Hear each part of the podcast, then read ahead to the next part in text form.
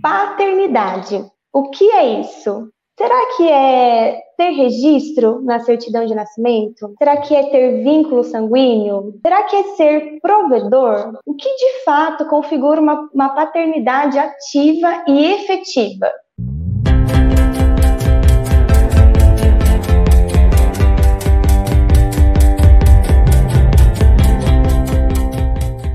Olá, sejam muito bem-vindos ao terceiro episódio do programa Psicologia Perinatal em Foco. Eu sou a Sara Stephanie. Eu sou Jéssica Castro. E eu sou Rafael Esquiavo. Segundo o Conselho Nacional de Justiça, 5,5 milhões de crianças não têm o nome do pai na certidão de nascimento. E isso porque não paramos para contabilizar ainda quantas crianças têm esse registro e não conhecem o pai de fato. Né? Então, o nosso tema de hoje é a construção da paternidade. Jéssica, quais as perguntas que nós temos aí? Vamos lá, Rafa. A primeira pergunta é: como se dá então a construção da paternidade? Opa, então vamos lá. A construção da paternidade, ela é algo que vai ocorrer, ó, lá no início da vida, né? Então é uma, uma longa jornada essa construção da paternidade aí. Algumas pessoas muitas vezes acreditam que essa construção começa a ocorrer ou durante a gestação ou depois que esse bebê nasce, né? Então algumas pessoas pensam, olha, o homem só se torna pai depois que a criança nasce. Muitos até falam assim, olha, não é durante a gestação que isso acontece, não, né? Justamente porque esse homem, é, durante a gestação, ele não está se sentindo o desenvolvimento do bebê, os movimentos fetais, uh, o ter os sintomas, uh, ter que parar com algumas coisas, né? Lidar com preconceito, discriminação. Então, às vezes, a população até diz, né, que ah, o pai ele só se torna pai depois que a criança nasce e que essa construção da paternidade vai ocorrer aí só depois disso. O fato é que a construção da paternidade e da maternidade vão iniciar desde tenra infância, né? Em poucas idades. Quando a gente tem aí um, um bebezinho e as mensagens, né, que são passadas para esse bebê da nossa cultura, essa criança já vai internalizando, tá? Então, se essa criança ela vai receber muito mais cuidados maternos do que paterno, isso já é uma informação que está sendo passada para esse cérebro em construção do bebê. Se nós temos aí um pai presente na amamentação, nos cuidados com essa criança, nas trocas de roupa, fralda, né? Todos os tipos de cuidado, é uma outra mensagem que está sendo enviada para esse cérebro desse bebê em desenvolvimento, percebe? E isso já vai fazer parte dessa construção da paternidade. Então, é um bebê que já começa a internalizar é, esses pais, que inicialmente to todos são mães, digamos assim, né? Se a gente tem aí esses pais que é, realmente cuidam dos seus bebês e não só oferecem ajuda, né? Ou infelizmente a gente tem muitos pais que não nem ajuda, né? Oferecem, nem oferecem nada, nem o nome, né? Nem o reconhecimento que aquela criança é filho dele. Então, nós temos todos, tudo isso. Então, isso tudo já é um registro e já faz parte da construção da paternidade. Então, como vocês mesmos falaram aí desses dados alarmantes que nós temos, né, de crianças registradas é, sem o nome do pai, né? Então, é, são crianças que elas já estão construindo essa ideia de paternidade, tá? Então, a paternidade, a construção da paternidade inicia desde bebezinho. Todas as informações culturais, sociais, essa criança ela vai percebendo. Né? A criança ela vai percebendo o mundo, internalizando esse mundo e se relacionando com ele a partir dessas percepções, tá? Quando essa criança tem mais ou menos a idade de dois anos, é quando ela começa suas brincadeiras simbólicas. E aí, nessas brincadeiras simbólicas, é como se fosse já um exercício para a vida adulta, os papéis sociais. Por isso que brincam de é, polícia, ladrão, é, bombeiro, é, professor, né, são várias as brincadeiras que essas crianças começam a ter que antes não era possível, antes da linguagem, antes do pensamento simbólico, né? Que começa a existir a partir dos dois anos de idade. Quando essa criança convive com um pai, geralmente vai existir uma identificação também, porque é nessa idade também que a criança começa a perceber que as pessoas não são é, de um único gênero, que existem, né? Alguns gêneros aí, porque até então não existe homem, não existe mulher, não existe trans, não existe nada, existem pessoas, né? E a partir do momento que essa criança então começa a ter linguagem, começa a poder simbolizar, ela também começa a internalizar papéis de gênero. Quando essa criança ela se identifica então com os papéis de gênero, né, do seu próprio sexo, como a gente a gente vai falar aqui, né, de heteronormativos assim nesse sentido, os meninos então eles se identificam, né, com os seus pais homens. E muitos deles começam a querer brincar justamente da profissão que o pai exerce né? Então, se o pai é marceneiro, ah. se o pai é, é, é, professor, é policial, sei lá quais são as profissões que existem aí, mas ele acaba se identificando e começando a brincar, né? E ao mesmo tempo, ele começa, quando ele vai brincar de, de papai, né? Ele também exerce os mesmos comportamentos que o seu pai dentro de casa. Se ele grita, ele vai expressar a brincadeira gritando. Se ele é, é amoroso e carinhoso, a criança vai expressar esse comportamento com amor e carinho percebe?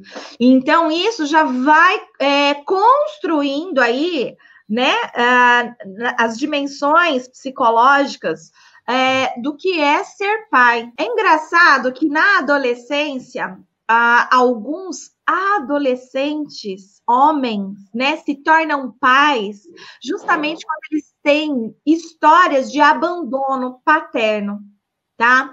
Então, quando eles engravidam as suas parceiras, adolescentes também, na maioria dos casos, meninos adolescentes acabam engravidando muitas vezes é, menina, mulheres adolescentes também. E quando você vai escutar a história desses meninos, é comum o fato do abandono paterno. E eles começam a dizer: Eu quero reparar, é claro que eles não usam essa palavra, né? Mas no fundo é isso que eles dizem: Eu quero reparar aquilo que eu não tive. Então, eu quero ser um bom pai.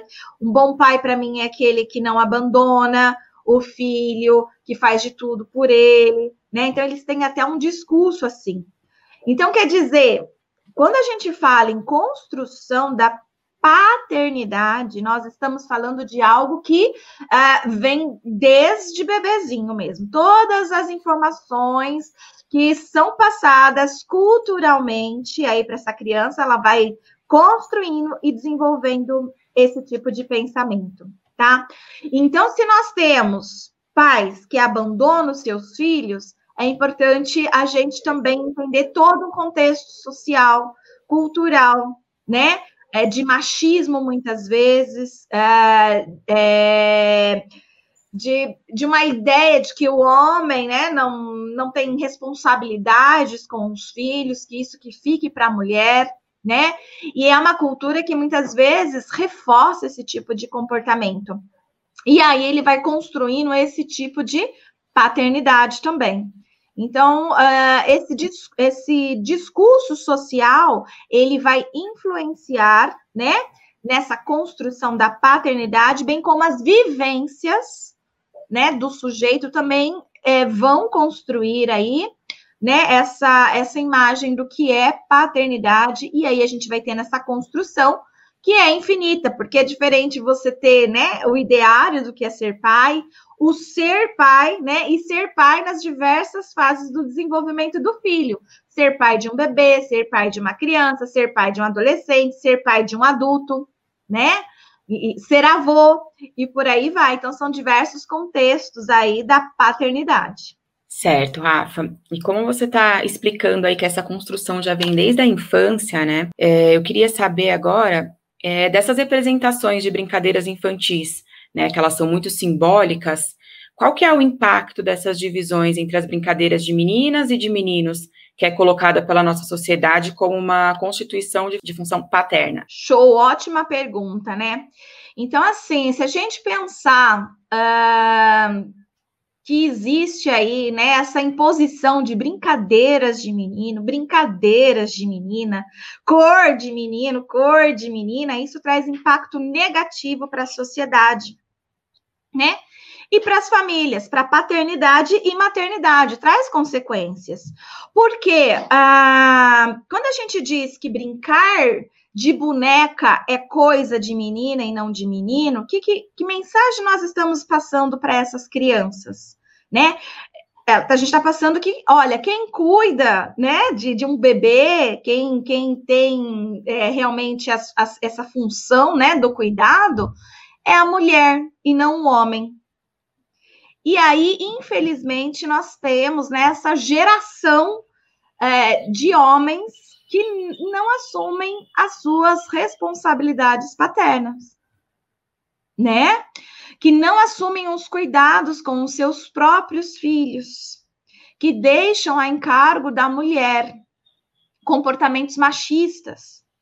E que muitas vezes, né, isso vem lá de casa. Então as pessoas pensam assim: ah, se meu filho brincar de boneca, eu mato, né? Eu não sei o que, vai, vai virar bicha, né? Não, meu bem, né? Não significa nada disso. Significa que seu filho vai ser um bom pai, né? É, e, e, a gente não sabe, né, qual vai ser a orientação é, sexual de ninguém, né? A gente vai descobrindo isso ao longo do, do desenvolvimento. Mas o fato é que incentivar, né, crianças, meninos e meninas a, a brincarem com o que quiserem, isso vai promover desenvolvimento intelectual, cognitivo, motor, né? É, percepção diferente aí da sociedade. A gente vai construir homens, né, diferentes ah, para essa sociedade. É, então, os cuidados, as brincadeiras de cuidados com uma boneca, como alimentar, trocar, levar para a escolinha, né? Isso são atividades simbólicas que preparam tanto esse menino quanto essa menina para a vida futura, tá? Enquanto é, realmente tiverem que se responsabilizar aí pelos seus próprios filhos. Então, assim, não há nada de errado com essas brincadeiras e nós devemos incentivar, inclusive, né? Não existe, então, brincadeiras de meninos, brincadeiras de meninas, cor de menino ou cor de menina, nada disso existe. Isso é uma construção social, é a sociedade que construiu isso. E a gente é, deve incentivar, né, enquanto psicólogos, é, conversar com pais, conversar com mães, a respeito da importância de, de permitir que homens, filhos homens, homens possam exercer esses tipos de brincadeiras, que isso vai refletir na sua vida adulta, né? Quando ele realmente tiver que desempenhar aí o papel real de pai, por exemplo. Não, Rafa. E como que a gente pode desconstruir esse pai que historicamente era provedor e que ainda é, isso ainda atravessa, né, a nossa contemporaneidade também e construir então uma função paterna é, mais ativa e que venha daquela perspectiva de compartilhamento de parentalidade. Certo, então é levando informação para a sociedade, né? Porque, infelizmente, é, esse é um conhecimento que profissionais da psicologia têm, mas não a sociedade né? É, nas creches, infelizmente, nós temos lá as cuidadoras, né, as, as, auxiliares de creche, por exemplo, que elas mesmas agem dessa forma a, a separar as brincadeiras de menino de menina, por exemplo, né? Então, olha, aqui vão ficar os brinquedos dos meninos, eles vão ficar desse lado, aqui os das meninas. É, organizadores de brinquedotecas, por exemplo, eles também podem fazer isso, separar de um lado só brinquedos de meninas e do outro brinquedos de, de meninos, né? As, brincade as brin brinquedotecas que nós temos aqui no nosso país, hospitalar, é, comunitária e etc, né? São vários os modelos aí de brinquedotecas, por exemplo. Então, assim, quando a gente começa a instruir esses profissionais, né, ah, da educação, por exemplo, a gente já tem aí um algo que pode começar a mudar a longo prazo esse tipo de pensamento, né, patriarcal aí. Né, é, machista nesse sentido, né, de que, olha, o homem não, não, não, não deve assumir as suas responsabilidades, né, enquanto pai, o homem é só provedor. Não, né, o pai, ele não, ele, ele era provedor lá quando a gente tinha a família burguesa, né, mas a gente já passou disso já faz um bom tempo, a maioria das famílias, elas não são mais constituídas de um pai provedor, a maioria das mulheres hoje trabalham, né, então o provedor é o homem e a mulher, provedor não é mais só o homem. Hoje, provedor é o homem e a mulher. A maioria das mulheres, elas têm um cargo, elas ocupam o mercado de trabalho. E muitas famílias, a chefe, né, a grande provedora é a mulher e não o homem. Tá? Então, muitas famílias, principalmente quando a gente vai falar de família monoparental, a gente, quando a gente fala de monoparental, pode ser que a, o filho more só com o pai ou só com a mãe, mas a maioria das vezes é só com a mãe, não é só com o pai. Então, assim, as mulheres, elas estão, assim, ocupando muitos cargos, né?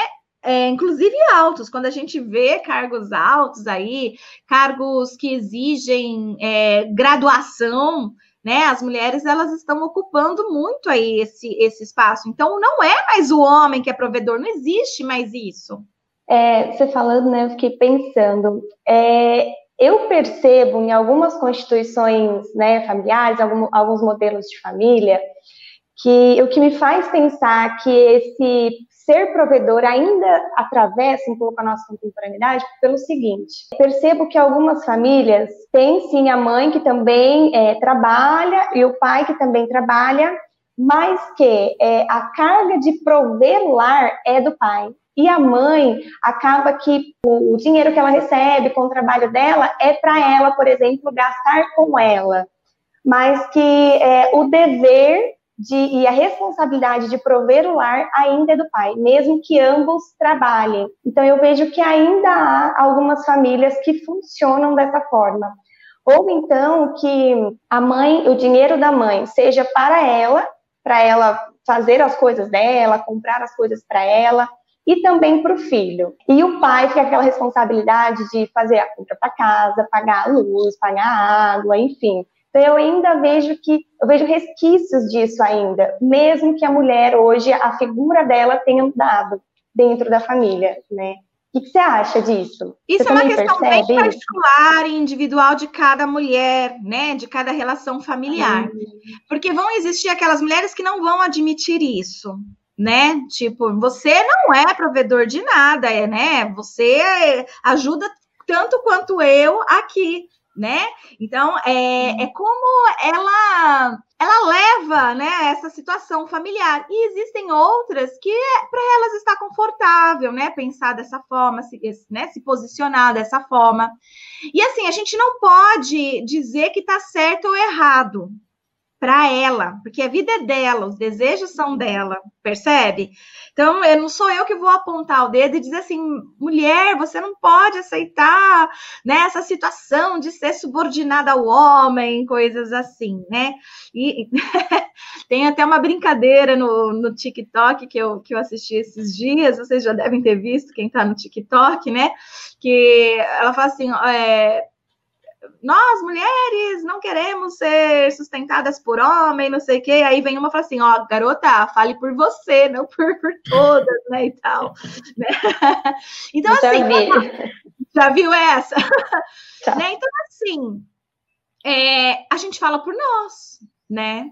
Então, assim, a gente não pode achar que todo mundo, né, tem que, que acatar. Então, é, assim, é, a, a, a moral, os valores são individuais, são subjetivos. Nós precisamos ajudar na construção de um mundo diferente, onde que o homem assuma suas responsabilidades paternas enquanto homem, né? Que homem, é, pai, não divide tarefas, né, desculpa, né, não ajuda, na ajuda. ele divide, né?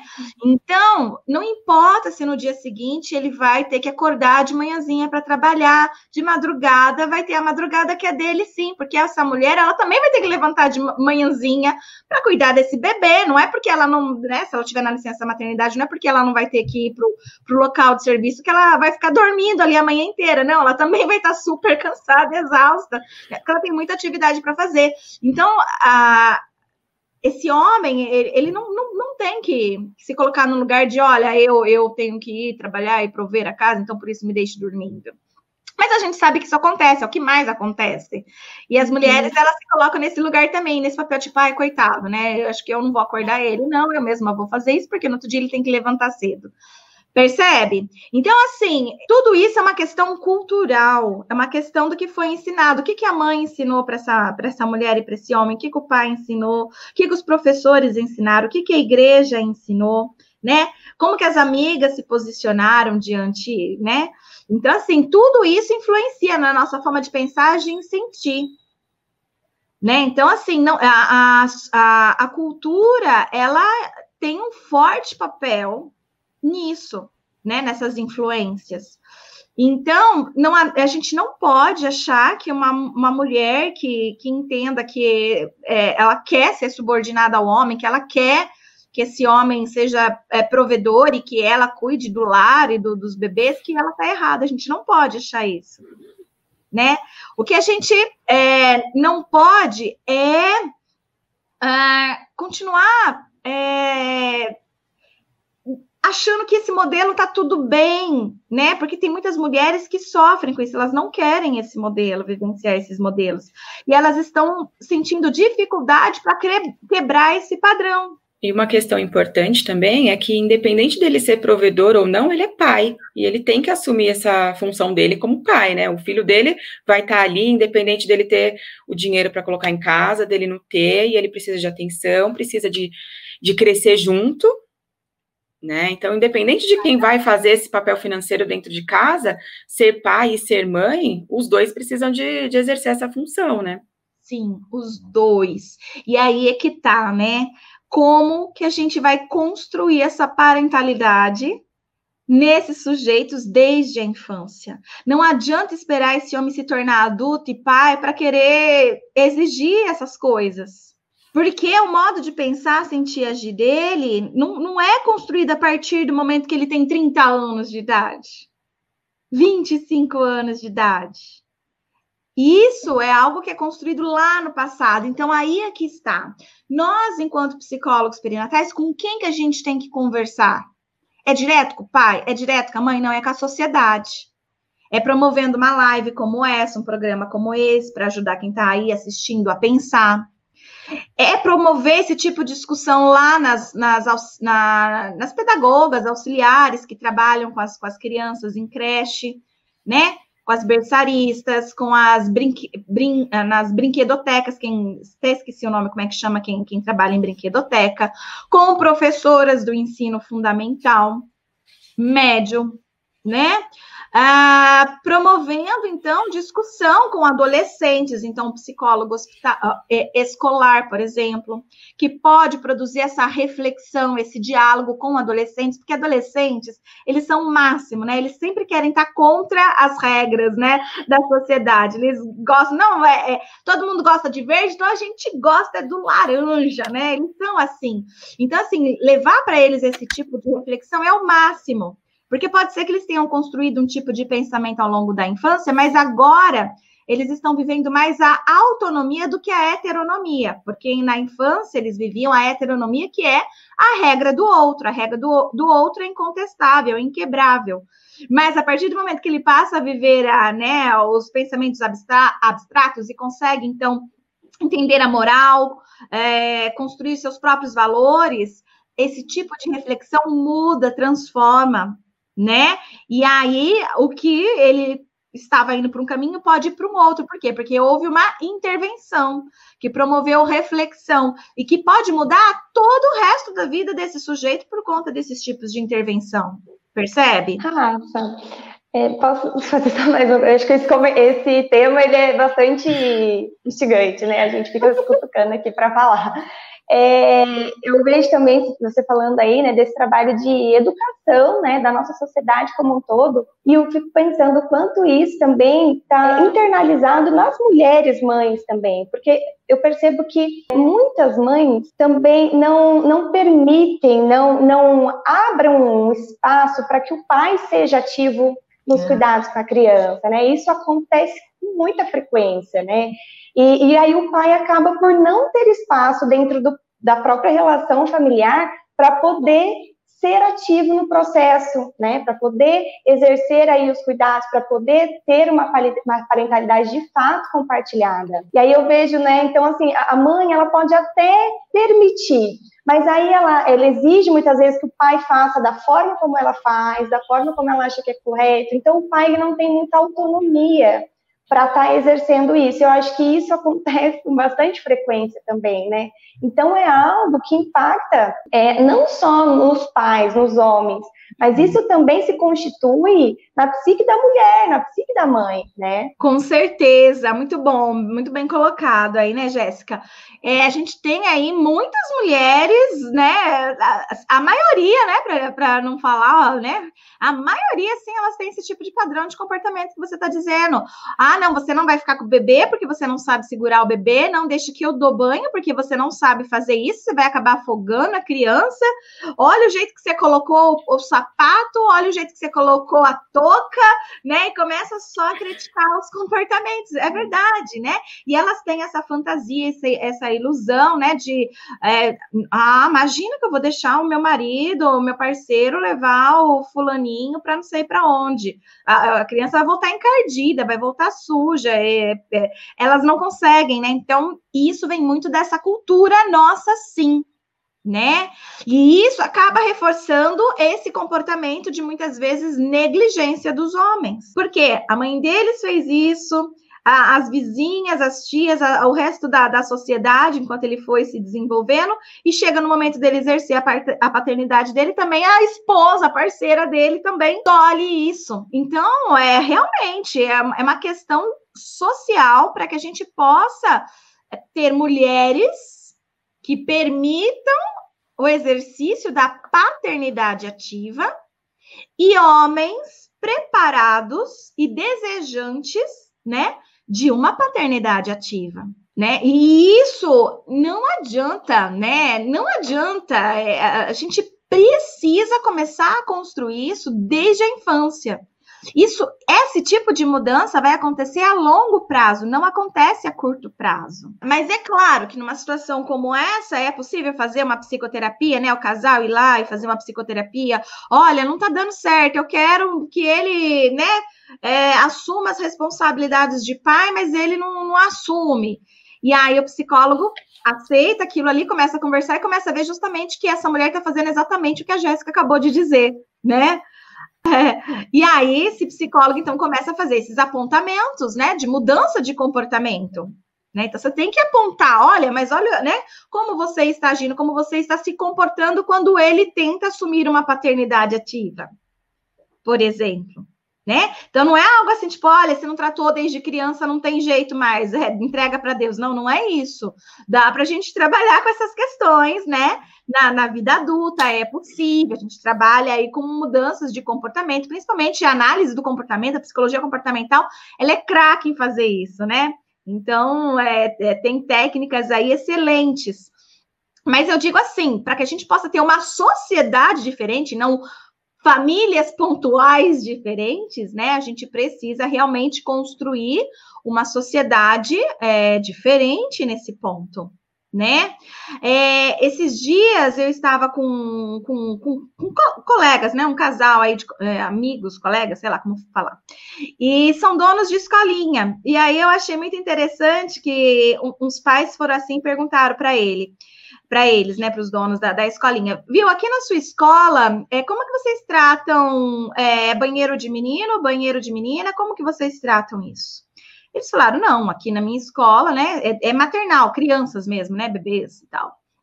É educação infantil. Não, aqui é banheiro de menino e banheiro de menina, né? Então aí esses pais viraram para ele e falaram assim: ah, então meu filho não serve para sua escola. E eles ficaram revoltadíssimos, né? Ficaram muito bravos com isso. Mas o fato é, se a gente quer uma, uma sociedade diferente no futuro, a gente tem que começar a trabalhar com essas crianças lá na, na creche, né? É com banheiro realmente unissex.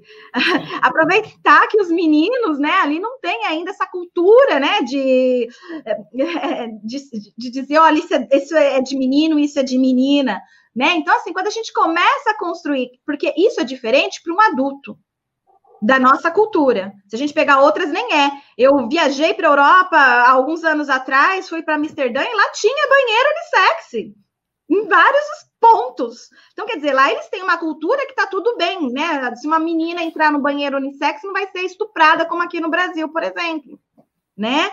Então, é uma questão de cultura. Só que se a gente quer futuramente ter essa cultura de, né, de, das pessoas respeitarem mais as outras, né? Dos homens assumirem mais os seus papéis enquanto pai, uhum. as mulheres permitirem, a gente começa em pequenas ações, como, por exemplo, banheiro unissex para criança. Sim. O Rafa, tem algumas escolas agora que não tem mais dia dos pais e dia das mães, é o dia da família. E isso é sensacional, né? Porque agora nós temos muitos formatos de famílias diferentes, né? E aí você tem dois pais ou duas mães, como é que você vai comemorar o contrário, né? O dia da família engloba todo mundo, né? Sim, sim, engloba todo mundo. Porque tem gente que mora com a avó, não mora com o pai, não mora sim. com a mãe, mora com a avó. E é ela que exerce a função de mãe, né? Exatamente. Exato, exato. Hum. Então é dia da família, eu acho, eu acho ótimo isso. Incrível. Alguns pais ficaram chateados porque perderam o dia do pai, o dia da mãe, né? Mas é, se a gente quer construir né, uma sociedade diferente, mais igualitária, né, com menos discriminação, preconceito, tudo isso tem que ser lá na infância. O problema é que quem constrói essas escolas são adultos, né, que já estão contaminados, né, com uma série de, de, de, de preconceito e discriminações. Preconceito aí, né? vem de cima, né? Exatamente. A gente reproduz, né? Então, por isso que tudo vem é, de como a gente vai construir. Talvez a gente não consiga a curto prazo fazer com que os homens assumam uma paternidade ativa, mas a longo prazo é possível, desde que né, a gente leve essas informações, principalmente para quem trabalha com educação, né, que isso é uma questão de educação. Né? Então, principalmente professores, essas pessoas relacionadas né, à educação mesmo. Porque isso a gente vai começando a transformar toda uma sociedade né? Começa a transformar né, gerações. Então a gente sempre tem que pensar a longo prazo nesses casos, né? A curto prazo dá, dá também, mas para famílias pontuais, aquelas que vão procurar o serviço. Sim. Mas se a gente quer mudar, né, uma história de uma nação, é a longo prazo, no caso. E, e sempre lá na infância, porque é desde a infância que a gente vai construindo a nossa forma de pensar, sentir e agir. O Rafa, vou fazer uma pergunta aqui que está no YouTube. É, histórias e sabores com a vovó Duda. Temos uma alta quantidade de mães e pais que criam seus filhos sozinhos, sendo pai e mãe. Qual a perda para uma criança que cresce nesse ambiente monoparental? Não há perdas, tá? É, se essa família está dando carinho, atenção, é o que a criança precisa. Então, não, não existe perdas porque, olha, não tem um pai ou não tem uma mãe. Né? A, a criança, se, se naquele espaço tiver carinho, cuidados, atenção, educação, não há perdas. Só vai existir família com pai e mãe. A criança pode ter perdas, Quantas crianças, a, a, como é que chama? O conselho tutelar não vai lá tirar do pai e da mãe? Porque a mãe está fazendo alguma coisa ilícita, errada, e o pai também não tem com quem deixar, então tem que tirar essa criança. Então tem pai, tem mãe, hétero, sexual, Só que não dá para ficar. Então, não, não é essa a questão. Não é a questão de dizer que um homem e uma mulher juntos, a criança não vai ter problemas. Gente, não existe isso. Né? É muito mais saudável uh, a gente pensar que o que a criança precisa de proteção, carinho, cuidados, educação, conversa, diálogo. É isso que a criança precisa, independente se ela mora com dois pais, com duas mães, uma mãe, um pai, um pai e uma mãe, tá? Ou qualquer outro tipo de configuração familiar aí. Percebe? Rafa, pegando aí esse gancho, né, que você está falando aí das configurações familiares, é, há muitas mães, né, que são mães solo, que criam aí seus filhos sozinhas, mas também há casos, né, em que o pai é o principal ou o único responsável pelos cuidados com a criança, né? Nós temos pais solo. E como que esses pais solo são vistos na nossa sociedade? É uma percepção que se difere da, da, da percepção direcionada às mães solo? E se sim, por que, que existe essa diferença né, de, de, de olhar, de percepção em relação aos pais solo e às mães solo? E, e qual que é o impacto disso né, na, na, na paternidade? Certo. Nós temos aí pais solos, né? É, e está crescendo né, esse tipo de, é, de configuração familiar, pais solos, aí sim tá, tem, tem crescido. E a sociedade muitas vezes olha, né, uh, não só para pai solo, mas como para qualquer pai que, que exerce a sua função de pai, de cuidado, como o paizão, achado, né? E a mulher não tá fazendo nada mais do que obrigação, né? Não é a mãezona porque ela dá banho, né? E troca a fralda. Não é a mãezona porque tem que trabalhar oito horas por dia, chegar em casa, ainda cuidar da casa e dos filhos, né? E fazer janta. Agora o homem, ah, esse é um homem, né? Esse é o super-herói, esse, né? Então existe diferença, assim, no modo que a sociedade vê, tá? E as pessoas, até quando uma criança faz alguma coisa, as pessoas falam assim: cadê a mãe dessa criança? Ninguém fala, cadê o pai dessa criança? Alguns homens, muitas vezes, sofrem discriminação quando eles vão em algum, uh, algum espaço, né? Por exemplo, como uma unidade básica de saúde, ou numa reunião escolar, né? Quando ele é pai solo, digamos assim, isso, isso acontece para é, pais que não são solos também, né? Pai e mãe, a mãe está trabalhando e o pai leva, tá? Isso acontece.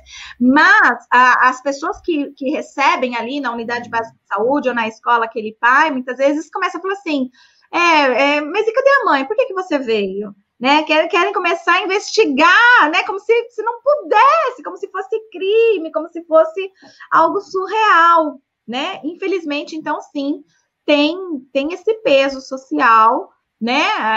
É, sobre esses homens. Eles conseguem desempenhar tão bem quanto uma mulher, alguns até melhor, né? É, o seu papel é, de pai ali, é, a gente tem função paterna, né, lá da psicanálise, que, que, diz mais ou menos assim: olha, a função paterna significa que alguém tem que é, exercer uma, uma, uma posição é, castradora e de suporte para que a mãe possa cuidar da criança, né? Então, olha, a mãe precisa ter um espaço e um tempo para amamentar, para cuidar do, da criança.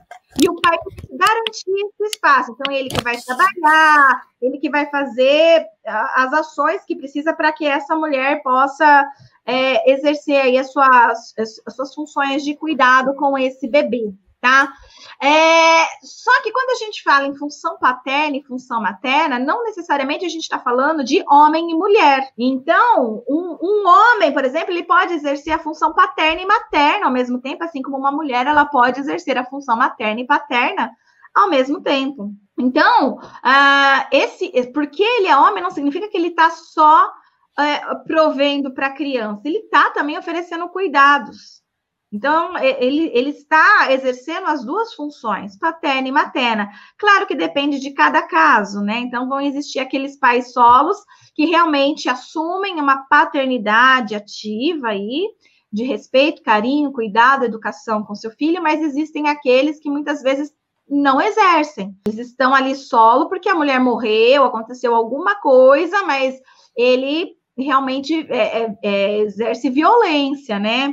Com aquela criança. Isso existe também. Não é porque é pai solo também que a gente só vai pensar em lado positivo.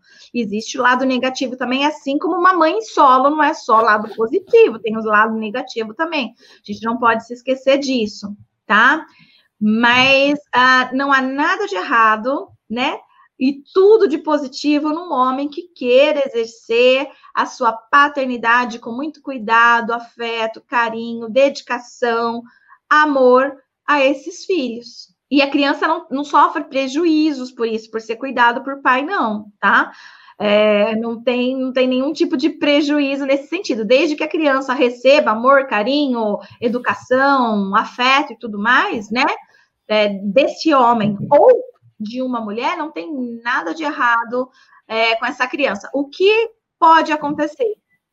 Discriminação, né? Preconceito lá na escola, por exemplo, né? Por conta dos professores que são preconceituosos, por conta dos pais dos amiguinhos que são preconceituosos. Então, o preconceito do outro é que pode influenciar negativamente no desenvolvimento da criança, e não o pai em si, ele ser pai solo ou, né, digamos, mãe solo. Não, não é esse o fato que vai trazer prejuízos para a criança, mas é a falta de empatia, educação, inteligência do outro que tem preconceito. Quem tem preconceito, discrimina as pessoas, para mim, não é uma pessoa muito inteligente.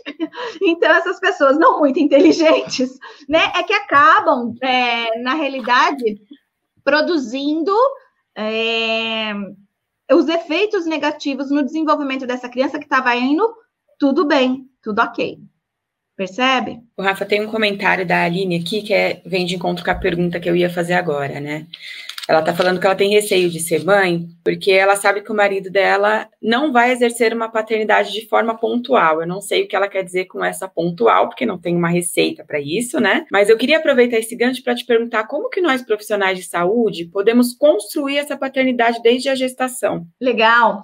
A gente pode construir essa paternidade desde a gestação com grupos de informação, informativo mesmo. Então, o psicólogo, que é perinatal, por exemplo, ele pode é, fazer o que a gente chama de pré-natal psicológico. Então, você não precisa fazer esse pré-natal psicológico só com mulheres, como até hoje eu vejo, assim, a maioria, quase 99%, né, desse, dessa técnica é exercida com mulheres, né, e grávidas. E se esquecem que essa técnica pode ser exercida com os dois, né, o parceiro e a parceira, como pode ser feito só um grupo de homens grávidos. Então, a gente chama para essa reflexão. Então, a gente pode propor no primeiro encontro que eles falem um pouquinho como era a infância deles, se brincaram de boneca ou não, por exemplo. Quais são as lembranças que eles têm né, de educação dos pais, da sociedade, relacionada à paternidade.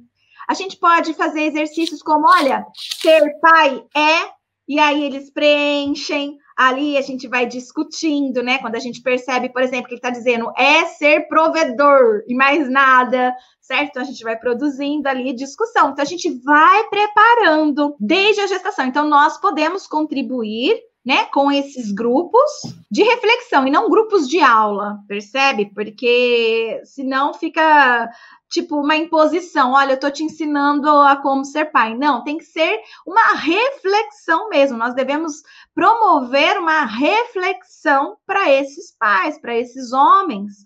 E aí eles mesmos vão se organizando, se adaptando e produzindo conhecimento ali. Então, a gente vai falar, inclusive, de parto com eles, a importância da amamentação, da rede de apoio, o que, que é, pode ser um transtorno do pós-parto ou não, sobre desenvolvimento infantil, então a gente vai falar das etapas, os marcos do desenvolvimento infantil. Nós vamos falar sobre as práticas educativas parentais positivas e negativas. Nós vamos falar sobre a teoria da vinculação ou do apego, tudo isso com esses homens.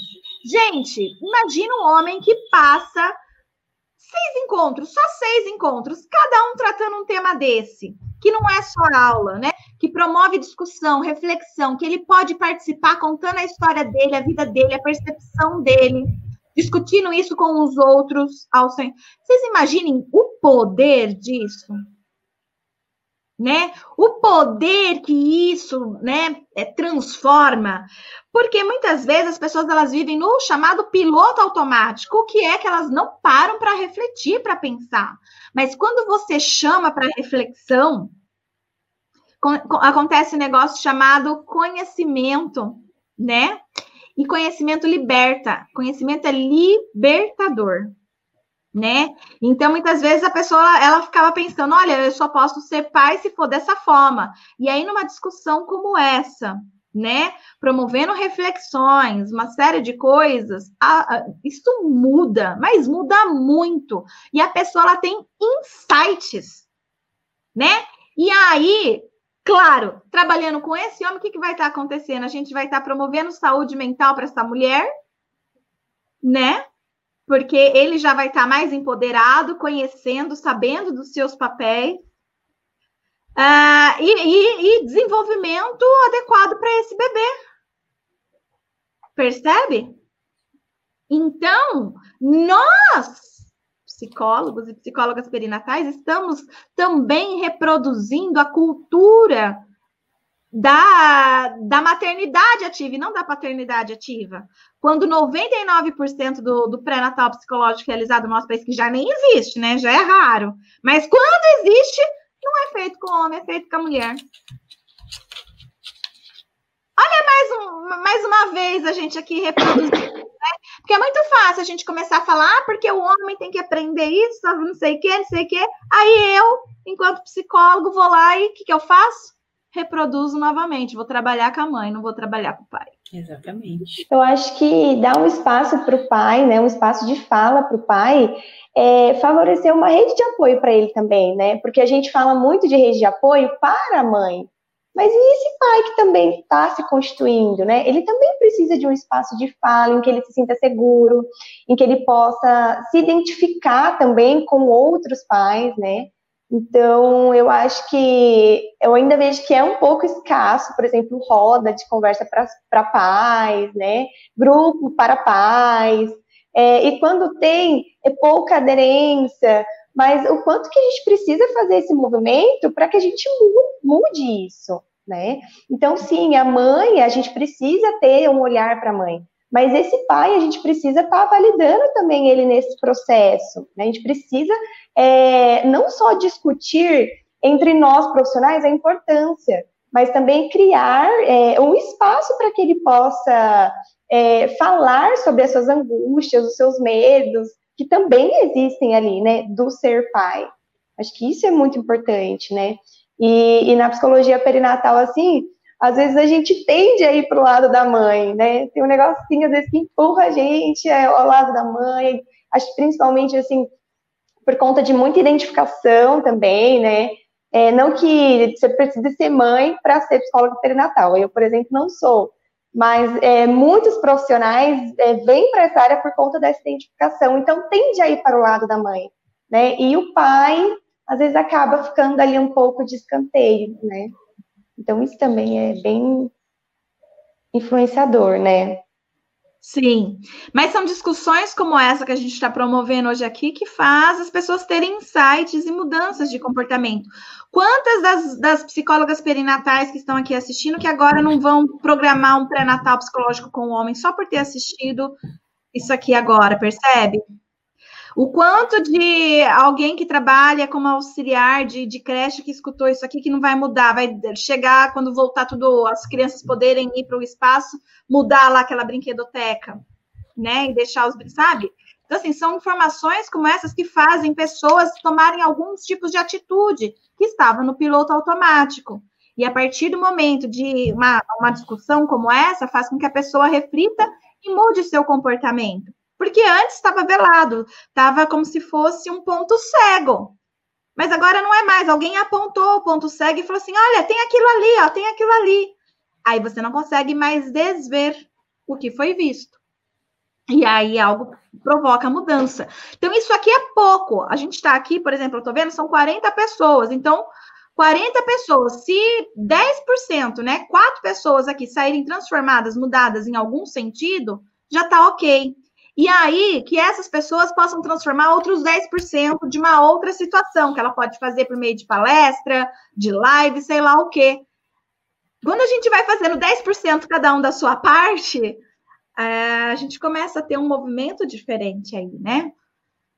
Que, que é a longo prazo, mas a gente começa a ter uma movimentação diferente.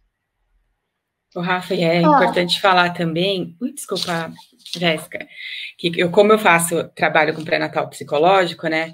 Quando você cria esses grupos que vai o pai e a mãe, porque a maioria da aderência é das mães, né?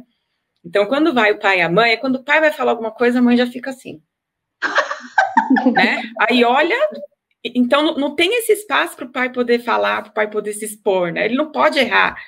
Ele não pode falar o que ele pensa para ver se está errado, para ele aprender, né? Então ele já fica, a mãe já fica só assim de olho, né? Começa a falar, já toma uns beliscão, aí já desiste de querer se expor da próxima, né? Uhum. E infelizmente, é. quando você faz, você programa esses grupos só para pais, é, é, muito pequeno o número quando vão e por conta desse preconceito, né? Sim, sim. Gente, é muito difícil é quebrar isso. Né? Que é que é devagar. Teve duas inscrição de dois, faz com aqueles dois. Faz para dois. Porque esses dois, depois, é, quando eles tiverem colegas é, grávidos, eles também vão indicar: olha, eu fiz um curso, foi legal, me ajudou nisso, mas assim. Quer dizer, no, no, próximo que você for tentar, já vão ser três ou quatro. Sim. E assim vai indo, sabe? Então, assim, a gente não pode desistir é, no início, porque o início está difícil. O início sempre é difícil. O início sempre é difícil de tudo, tudo, para tudo. Né? Até a gente pegar o hábito né? Então, assim, no início é difícil, mas depois as coisas começam a ir mudando. Então, assim, é só a gente pensar, amanhã vai ser melhor, né? vou começar com o que tem. E, e começa, amanhã... né? Começa com dois, no próximo vem três, vai aumentando. Né? Isso. É, Rafa, eu vou juntar aqui duas perguntinhas, porque está acabando o nosso tempo, tá? Para a gente discutir aí para finalizar. É, Bom, eu queria falar um pouquinho, que você falasse um pouquinho da licença paternidade, porque assim, a gente já discutiu bastante aqui que os fatores culturais que perpassam aí toda a construção da paternidade são bastante influentes, né? E, e que dificultam, então, a parentalidade compartilhada, que acaba recaindo sobre a mulher é, os, o, a responsabilidade maior com os cuidados com a criança.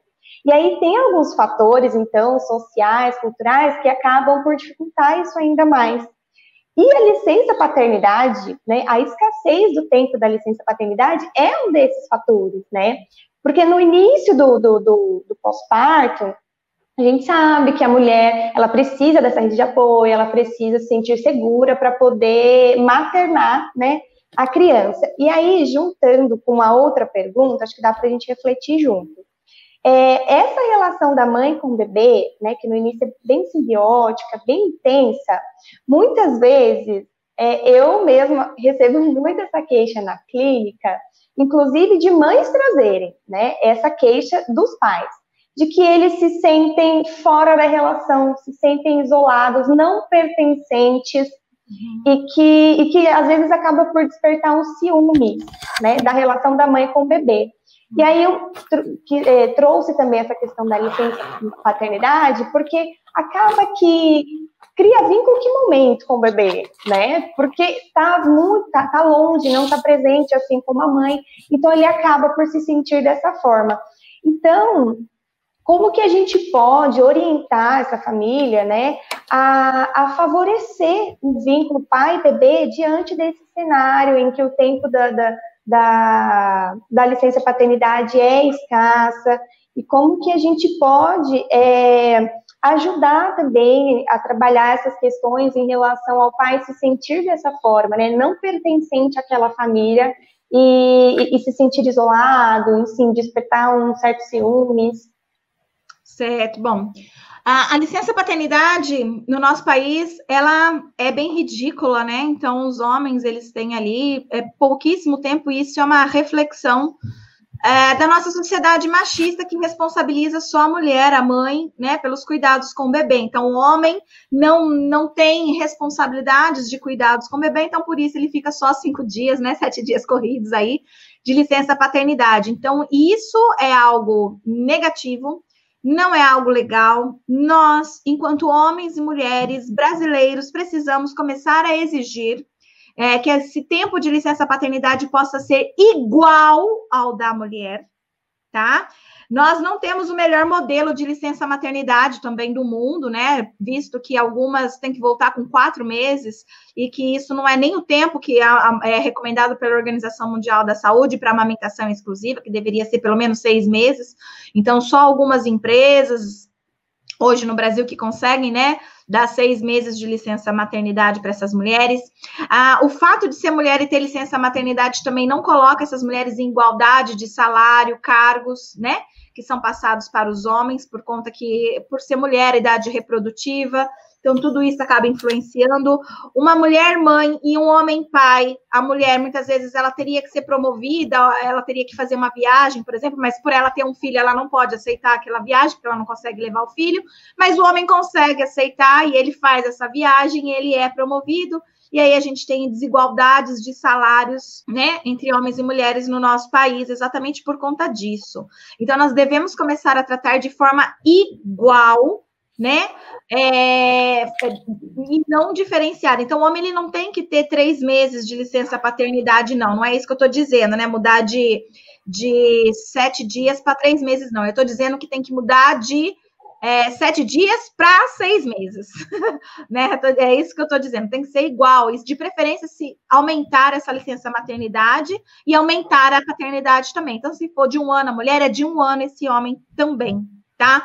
E assim a gente começa a mostrar para a sociedade que esse homem tem tanta responsabilidade quanto a mulher sobre o seu filho, a educação, os cuidados, os carinhos e o afeto. Não existe um que tem que dar mais, não, né? Então já começa a partir daí. Então, quando a gente tem esse tipo de situação, a gente já já já começa a mostrar para as pessoas, olha, a mulher, então, é ela que, que acaba, né, mais do que o homem. Enfim, né? Então, assim, a gente precisa trabalhar com isso enquanto psicólogos, levando esse tipo de informação para a sociedade, né?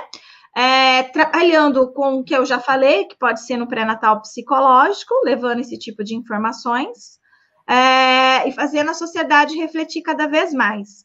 Principalmente nesse sentido aí que você está dizendo que as, as mães muitas vezes não permitem que o pai possa ser pai e exercer a paternidade e eles se sentem rejeitados, se sentem deixados de lado por conta disso, né? E, e a gente precisa promover essa reflexão com essas mulheres também, né?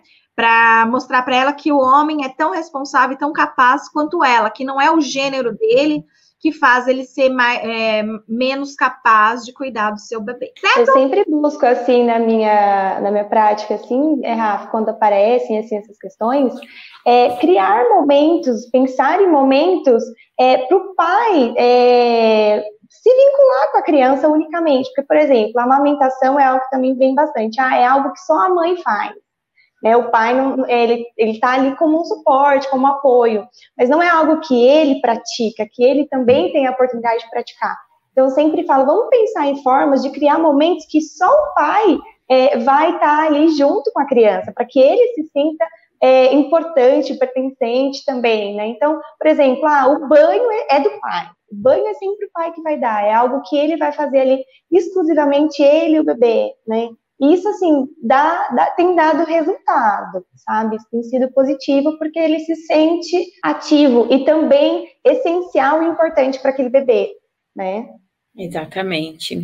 Gente, eu queria agradecer por essa discussão maravilhosa de hoje. Eu também quero convidar vocês para participarem do nosso canal no Telegram, Profissionais em Ação, em que diariamente a Rafa compartilha conteúdo de qualidade e para acessar, é só você digitar lá www.materonline.com.br barra Telegram barra, tá aqui, passando aqui embaixo. Obrigada mais uma vez a todo mundo que assistiu, obrigada, Rafa, pelas discussões, obrigada, Sara, foi muito enriquecedor essa discussão de hoje. Até mais e beijo a todo mundo.